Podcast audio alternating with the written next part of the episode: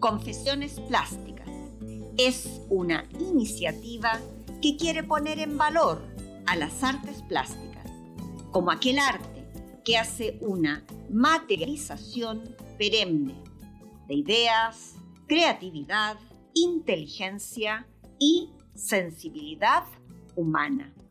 En este mundo actual, en este mundo que parece se nos cae a pedazos, es el arte plástico quien nos puede rescatar, pues el arte nos trasciende.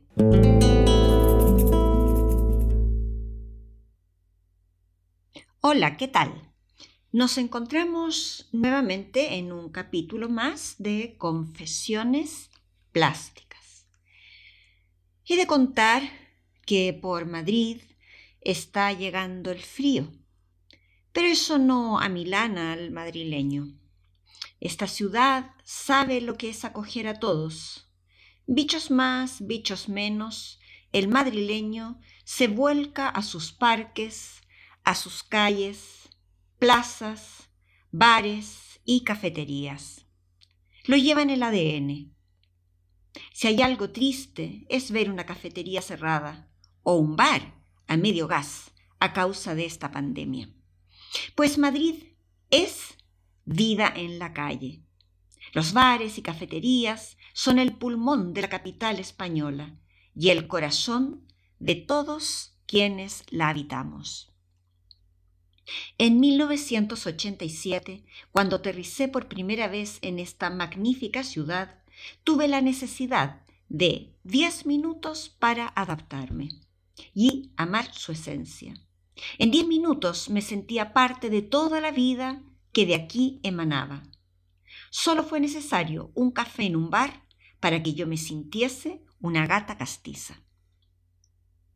Yo venía de un país oscuro, de persecuciones, de una juventud vivida con ausencias, de color gris, de una titulación tortuosa, de una ciudad lúgubre, de una dictadura a la que le había visto el rostro. Por tanto, aquel Madrid, dicharachero, creativo, vital y bonachón, me abrazó como algo que yo necesitaba, así como se necesita el aire. Mas yo no sabía que existía tan buen aire ni en tal cantidad. Aquella mañana en el Ministerio de Industria, Energía y Comercio, en la calle Castellana 160, después de presentarnos y elegir conviviente, nos marchamos a recoger nuestros bártulos de cada pensión, para dirigirnos al lugar que sería nuestro hogar. Nada más guiñarnos el ojo con Cecilia, mi conviviente mexicana, nos comenzamos a reír.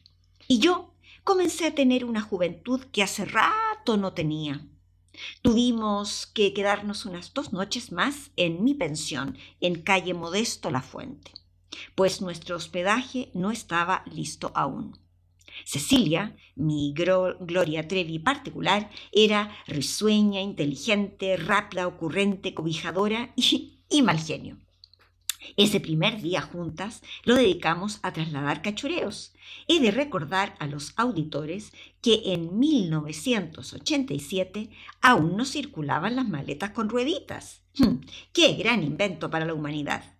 Transportábamos cada uno de esos bolsos enormes de tela, por lo que se deformaban fácilmente y todo su contenido perdía el orden dado por el viajero en un santiamén. Eran bolsos donde podríamos haber metido al primo pequeño sin problema alguno. Eran enormes. Vaya, si nos hicieron caminar incómodas y fatigadas aquellos prehistóricos bolsos y bártulos. En la pensión nos habían asignado una habitación amplia, con dos camas y el infaltable lavatorio. El lavabo tenía que estar allí. El baño y la ducha estaban en un pasillo y se compartían. Aquel día había sido largo, Luego de comer unas frutas y unos yogures, nos dimos las buenas noches como dos buenas hermanas. Noches que fueron buenas, pero también fueron algo agitadas.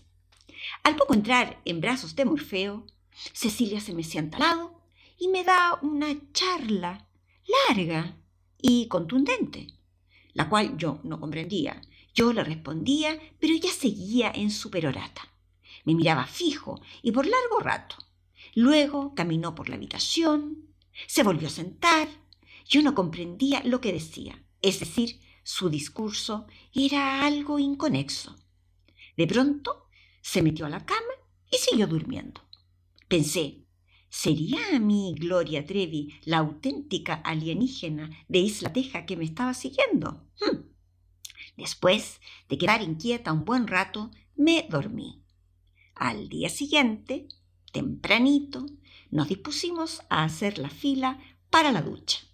Nos acicalamos y salimos a desayunar. Entre sorbo y sorbo del delicioso café madrileño, Cecilia me lanza su pregunta tan inocente. Maite, ¿me levanté anoche? Es que se me olvidó decirte, es que soy sonámbula. Oh, ya, ya, ya, ya, ya, ya, y mi Dios. Y me dice, sonámbula severa. Me lo recalca. Puedo hablar, discursear, abrir muebles, cajones y armarios y no me entero de nada. Mm, ya le dije, sí que hablaste y te moviste por doquier. Vaya susto me diste. Ceci soltó una carcajada enorme, absolutamente indolente al miedo que yo había pasado. Su sonambulismo era parte de su personalidad arrasadora y vital. El hospedaje que nos habían asignado era en casa de una viuda, la Charo, quien vivía con sus dos hijos, unos gemelos adolescentes, trigueños, flacos, de nariz aguileña y muy calmos. La Charo era viuda de un militar, viudez que pasado los años seguía sin encajar y sin aceptar.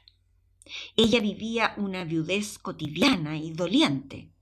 Nada más entrar a su piso, una se encontraba con una mesilla y la foto del marido vestido de militar. Allí, en primer plano. Él era el anfitrión de la casa. La Charo le ponía flores cada día, hablaba de él y hablaba con él y lo lloraba. La que sería nuestra habitación era la de los gemelos. El habitáculo durante el día era una habitación de estudios, solo muebles. Ya por la noche una deslizaba unas manillitas ¡zas, y que aparecían las camas, una arriba de la otra. El primer día nos dedicamos a ordenar nuestros trastos y cachivaches. La Gloria Trevi traía muchas prendas y atuendos, todos, todos con ese sello absoluto de los ochenta, mucha hombrera y mucha tachuela. Acomodamos todo, compramos algunos comistrajos y nos dispusimos a dormir en aquellos camarotes. A quien le tocaba arriba, a quien abajo lo habíamos tirado a suerte. Apagamos la luz y nos deseamos un buen descanso. Aquella noche, mi conviviente mexicana volvió a levantarse. Estaba más dispersa, como algo perdida. Abrió cajones, me buscó con la mirada, hasta que me encontró en la cama superior. Yo ya había aprendido que hablarle era infructuoso, así es que me bajé, la tomé de la mano y la metí a la cama. La Gloria Trevi se dormía enseguida. En ello resultaba obediente. Nuestro primer día de clase fue emocionante, en un aula enorme y bien preparada, con la mayor tecnología que entonces se conocía. Nos presentaron nuestro programa y comenzaron a asomar los profesores. Prácticamente todos aplicaban la metodología activo-participativa por lo que debíamos entablar grupos de debate, hacer presentaciones, etc. Nosotros con la Gloria, perdón, perdón, no, con la Ceci formamos grupo con el colombiano, Fernando. Y dos argentinas algo mayores que nosotras eran muy avispadas, cariñosas y trabajadoras. Yo, por más que miraba y buscaba, doña Zoe de Jesús no aparecía, lo que me hizo soñar que ella, definitivamente no llegaría.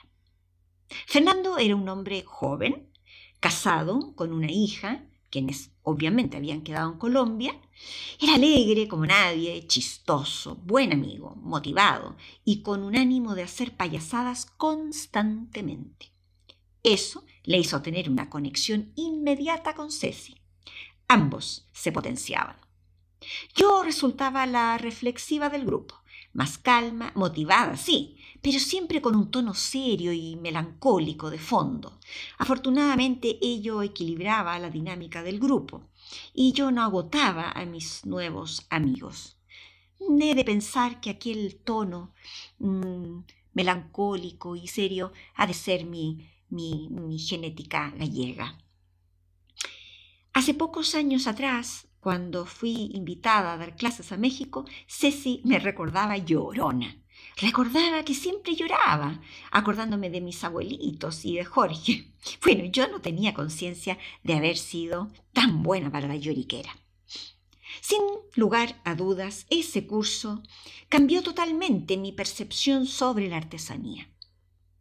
Desde Chile tenía una idea más bien de artesanía de museo, de resguardo de tradiciones, de campo y de etnias en vías de extinción.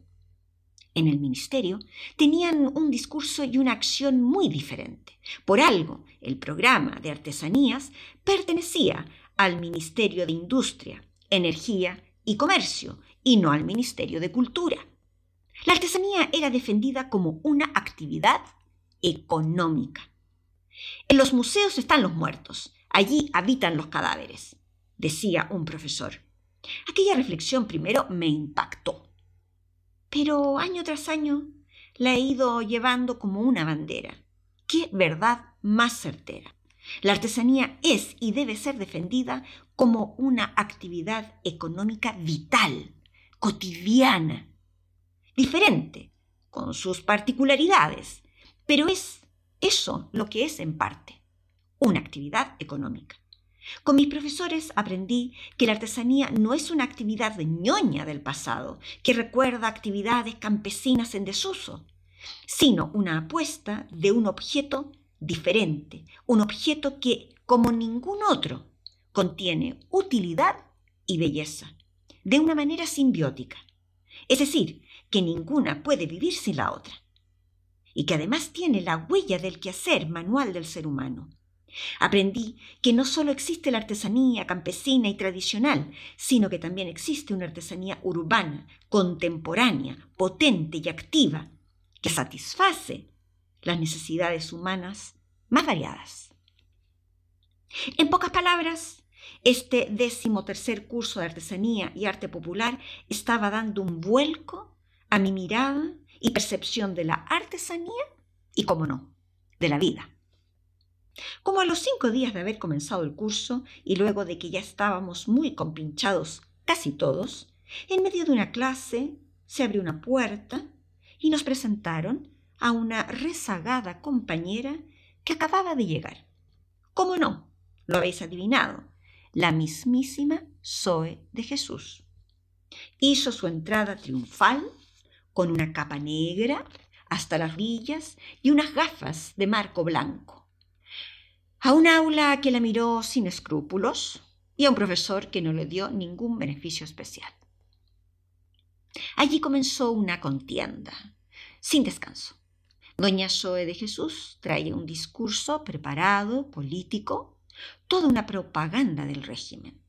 Ella llegó sonriente, con cara de hacer amigos y de ser la que sabía todo, todo, tanto que alguien llegó a decirle que para qué iba al curso, si ya sabía cómo sacar adelante la artesanía y mejorar las vidas de sus creadores. Cada clase terminaba con una lucha, con una revuelta entre Zoe y quien habla. La enviada, a dedo, proyectó unos vídeos con imágenes ejemplares de la artesanía chilena. Los beneficios, eh, con iniciativas económicas, otras iniciativas tales como artistas plásticos, compartiendo proyectos con sus creadores artesanos. Todo, todo, todo con la bandera chilena y la canción nacional con su segunda estrofa, aquella que dice, vuestros nombres valientes soldados que habéis sido de Chile el sostén. Como símbolo de un régimen exitoso, abierto y con una mirada puesta en la cultura. Yo sentía rabia y la hacía notar. Contraargumentaba cada uno de sus vídeos, intentaba desarmar cada una de sus falacias, La situación era tensa y muy desagradable. Estoy cierta que si miro atrás, yo con 26 años debo de haber traslucido mi crispación en mis intervenciones, con el ánimo de acallar tales mentiras, una propaganda barata. Era la España de los 80. Franco ya, ya no vivía. Aquí era la época de la movida. Ideas, canto, cine, arte, pintura, escultura, calle, gente, mucha calle, charlas sin temor. Por otro lado, mis compañeros estaban todos bastante claros en sus posiciones y venían de realidades y vivencias, como suele decirse, con los pies en el barro. Por tanto, todos sabían la realidad de la artesanía en Latinoamérica. Para todos estaba claro que Chile tenía una dictadura, nadie lo ponía en duda. Por tanto, Zoe de Jesús no lograba su cometido, y se notaba ya a la tercera semana cómo se iba debilitando. Ella no estaba en hostal o pensión alguna. A ella el gobierno chileno le pagaba un apartamento en la avenida La Castellana. Toma ya. Más céntrico y top no podía ser. Todos estábamos compartiendo habitaciones sin lujo, por tanto solíamos reunirnos en algún bar, alguna cafetería o en el casino del ministerio para preparar las tareas e investigaciones. Esa condición de emisaria del régimen con lujos excepcionales hizo que la integración de Zoe fuese difícil. Por tanto, su propaganda política fue quedando obsoleta. Solíamos hacer, entre Fernando y Cecilia eh, y yo, em, solíamos hacer planes para conocer Madrid. Deambulábamos mucho eh, por las calles, nos perdíamos en parques y jardines, en viajes cortos, en tren, con frutas y bocadillos. Pero la beca contemplaba visitas de estudio realmente extraordinarias. Por ejemplo, visitamos la Real Fábrica de Tapices, un extraordinario, excepcional espacio fundado nada menos que por Felipe V en 1721. Esta fábrica fue un referente europeo absoluto de los tejidos de lujo. Entre otros motivos, porque contó con la colaboración de pintores de la talla de Francisco de Goya, nada más y nada menos. En 1889, debido al crecimiento urbano de Madrid, se trasladó al extrarradio de la capital, lugar en que continúa hasta hoy, ubicación que actualmente nos queda cerquita, cerquita de la estación de Atocha. En 1996, esta manufactura se convierte en la Fundación Real Fábrica de Tapices y se dedica a la mantención de los oficios artesanales, la restauración del patrimonio textil del Estado español. Tener conocimiento de los cartones de Goya para la Real Fábrica y saber que desde allí nacieron tapices extraordinarios me tenían a mí absolutamente loca. Ver la maestría de aquellas manos expertas tejiendo tapices era todo, todo, todo, todo magnífico. También nos llevaron a la Real Fábrica de Cristales de la Granja en San Ildefonso, Segovia. Este maravilloso lugar partió en 1727, cuando desde un pequeño taller de vidrio se realizaron los cristales para el Palacio de la Granja de San Ildefonso construido por Felipe V. Luego, en 1770, Carlos III comienza a construir lo que es todo el complejo dedicado a la creación del vidrio plano. Visitar y observar los hornos, herramientas, procesos de creación y los distintos tipos de vidrio y cristales nos dejaron a todos extasiados. En general, exceptuando México, Nuestros países latinoamericanos no poseen tradición en dicho rubro artesano. Por tanto, ver los objetos de vidrio soplado, ver el museo, la tienda y luego visitar los jardines de la granja eran un regalo de tal magnitud que yo vivía pisando nubes. También nos llevaron a Toledo. Allí, además de comer mazapanes a trompadas, visitamos talleres artesanos dedicados al damasquinado ese trabajo impresionante que consiste en la realización de figuras y dibujos mediante la incrustación de hilos y láminas de oro y plata en acero y hierro. Esos platos, cajas, cajitas, pendientes, anillos de máxima belleza y delicadeza me hacían recordar los pendientes y el broche de mi abuelita querida, quien siempre, para una ocasión importante, los vestía. Visitar la fábrica de armas de Toledo, creada en 1761, fue toda una experiencia. Las espadas de acero toledano nos golpeaban el alma, imaginando épicas batallas. Nos sentíamos tan privilegiados, pues la historia se nos abría sin pudores. La escudriñábamos, la mirábamos de frente. Uf, qué grandes andanzas tuvimos a través de las réplicas de La Tizona y La Colada del Cid Campeador.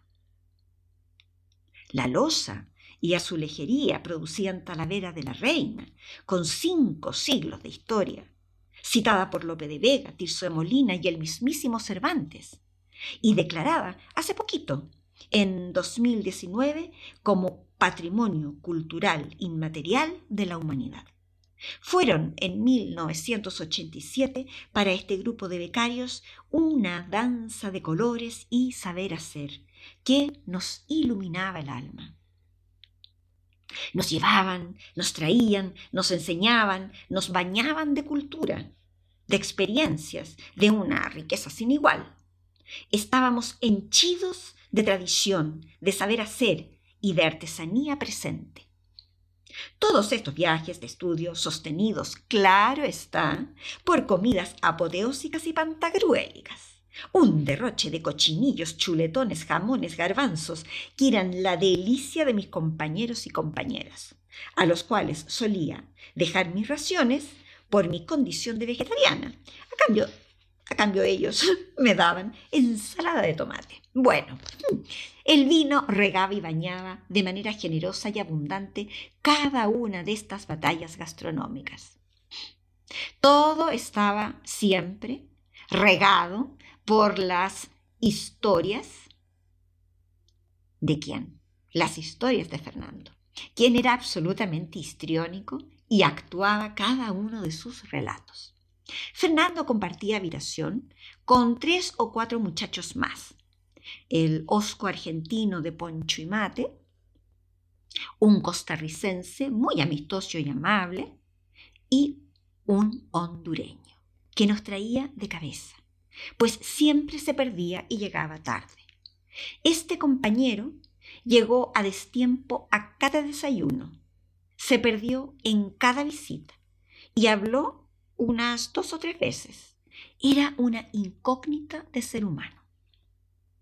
Una de tantas mañanas que nos aprestábamos ya para entrar a clases, llega Fernando más colorado y agitado que lo habitual, con cara de un agobio sin igual, y nos cuenta que su ilustre compañero hondureño lo tenía ya harto de sus prácticas para prevenir el SIDA. Sí, el SIDA, aquel demoníaco virus que causó tanto pavor y tristezas y que por esos años era noticia diaria. Con Cecilia nos acercamos intuyendo que nuestro amigo de Santa Marta nos contaría algo sin precedentes. Fernando comenzó su relato diciendo que veía cada noche como este ilustre funcionario del gobierno hondureño se enrollaba de pies a cabezas con papel higiénico. Primero se desnudaba por completo y comenzaba su preparación mortuoria para descansar. Comenzaba su traje de momia enrollando el dedo gordo del pie derecho, subiendo por la pantorrilla, girando el papel hasta llegar a la entrepierna. Luego, el siguiente gordo, dedo gordo del pie izquierdo. Venga para arriba, para arriba, para arriba, para arriba, con el papel higiénico hasta encontrarse con el papel del lado derecho. De ahí continuaba la faena por el torso y seguía hasta el cuello. haciendo un quiebre para dejar las axilas libres. Ahí cada tira de papel higiénico bajaba por cada brazo y hacía los rollos y lulos necesarios para cada dedo de la mano. Finalmente, cubría cabeza y rostro, dejando solo una abertura para los ojos, fosas nasales y boca. Eso cada noche. Con Cecilia, entre carcajadas de incredulidad, estábamos a cuadros. No podíamos entender tanto trabajo para amortajarse. ¿Para qué hace eso? Preguntamos a Fernando, a un Fernando desesperado. Eso hace cada noche antes de meterse a la cama, nos responde, pues dice que así no se va a contagiar del temido SIDA. Fernando le explicaba, Hermano, que así no es la cosa. Usted no se va a contagiar de SIDA a través de las sábanas. Hermano, se lo digo. Créame, pues. Cuando nuestro compañero de Honduras terminaba su atavío de momia, se metía bien tieso a su cama para no estropear su traje su traje de defensa, y se quedaba quieto como un Tutankamón, pero mm, un Tutankamón centroamericano. Pero eso no terminaba allí. Al despertar de su sueño eterno, Tutankamón debía sacarse toda su indumentaria, de vendas de papel. Se duchaba minuciosamente y comenzaba a envolver las cuerdas de tender la ropa. Ahí que le iba poniendo papel higiénico toda la cuerda para finalmente poder tender su toalla y sus prendas de vestir. Fernando estaba absolutamente ya desesperado. Lo primero, los primeros días. Claro, él le esperó para ir juntos a clase, pero luego ya era imposible seguirle su ritmo de envoltorio egipcio, pues nuestro compañero de Honduras hacía esto cada mañana y cada noche. Fernando ya estaba desquiciado de solo verle y de tener que aguantar, claro está, los acopios de papel higiénico en la habitación. Porque, oye, esta práctica anticida hacía mm, consumir papel higiénico como nadie. Ay, ay, ay.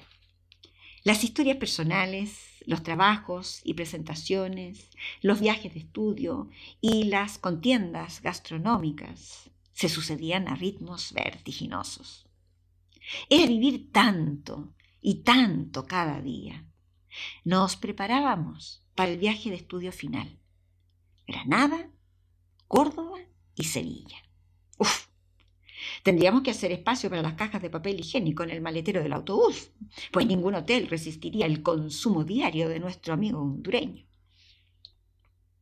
Así fuimos avanzando aquel invierno de 1987 entre la momia egipcia, el sonambulismo de Gloria Trevi, que no cesaba, y una Zoe de Jesús, cada vez más perdida, sin encontrar su sitio para proyectar su propaganda del régimen chileno.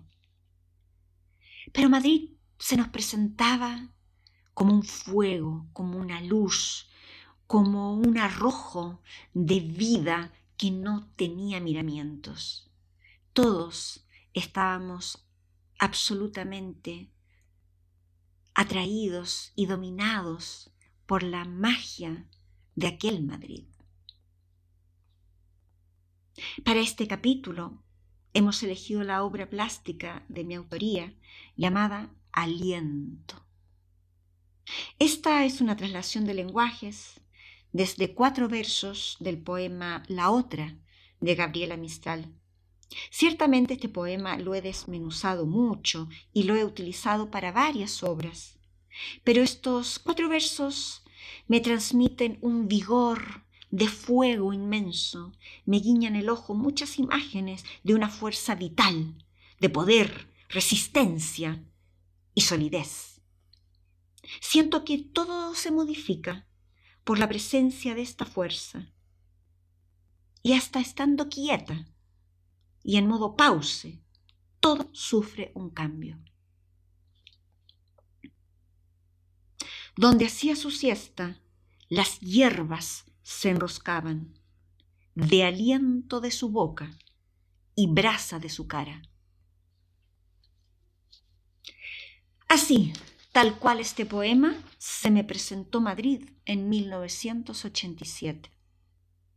con una fuerza vital arrolladora. Lejos quedaba el miedo, lejísimos iba quedando el temor y la soledad de Valdivia la Bella. Madrid era cobijo, alegría, creatividad, a raudales, propuestas, amistad, vigor, desafío, calor, aunque fuese un invierno de nieve. Madrid era una ciudad viva y a quienes la habitábamos nos hacía sentir así, completamente en vida. La obra se presenta en un formato cuadrado, simbolizando la inamovilidad de lo que está sucediendo. El cuadrado nos lleva a ese símbolo de estabilidad inamovible e inequívoca. Desde la parte superior viene cayendo una mancha de fuertes colores cálidos, rojos y amarillos. Esta mancha roja lleva una velocidad lenta, pero sin pausa cae y va cubriendo una esfera enorme de color amarillo. Hay un fondo negro que nos da profundidad, una sensación de espacio celestial, de un espacio astronómico. Pareciera que poco a poco todo se irá cubriendo de color, y en un breve tiempo más ya no quedará fondo negro, y todo será calidez cromática. Esta esfera, símbolo de vida, está allí en un movimiento calmo e incesante. Está en su sitio, en estado de expansión. El blanco, como símbolo de la neutralidad y página que está por ser escrita, se entrega a la fuerza del color, queda sumiso y acepta ser invadido para dar paso a la vitalidad de los rojos y amarillos. Casi en el centro de la obra vemos una esfera más pequeña, igualmente amarilla. Esta esfera nos da la tranquilidad que la fuerza de la esfera mayor dará vida a otra vida, quien crecerá independientemente y autónoma, pero cobijada e influenciada por la fuerza de la esfera mayor. Esta obra no posee línea de horizonte dentro del soporte. La línea de horizonte está fuera de la obra, en la parte baja, quizás en los pies de quien la observa. Todo sucede en el cielo. Todo es un estado de ilusión, de libertad, de ensoñación. Esta composición posee un interesante equilibrio. En la parte baja derecha hay un pequeño trazo diagonal blanco. Este trazo sostiene toda la obra y permite que ese derrame de vida, ese derroche, sea con una velocidad amable y de abrazo contenido. Así fue Madrid, nos inundó cariñosamente de vitalidad y energía, nos cobijó a todos, nos enamoró y nos convenció de que éramos capaces de abrazar la vida. Hoy en día, en la situación que vive el mundo, que vive Chile, un doliente Chile, eh, la incertidumbre que vive España, Europa, me hacen añorar, añorar la fuerza de esos cuatro versos y creer que aunque estemos en un modo pause, la vida está sucediendo llena de energía y a pesar de nosotros mismos, la vida será capaz de abrazar la vida. En un próximo capítulo de Confesiones Plásticas, Andalucía a la vena, Cantejondo, belleza y básculas que tiemblan.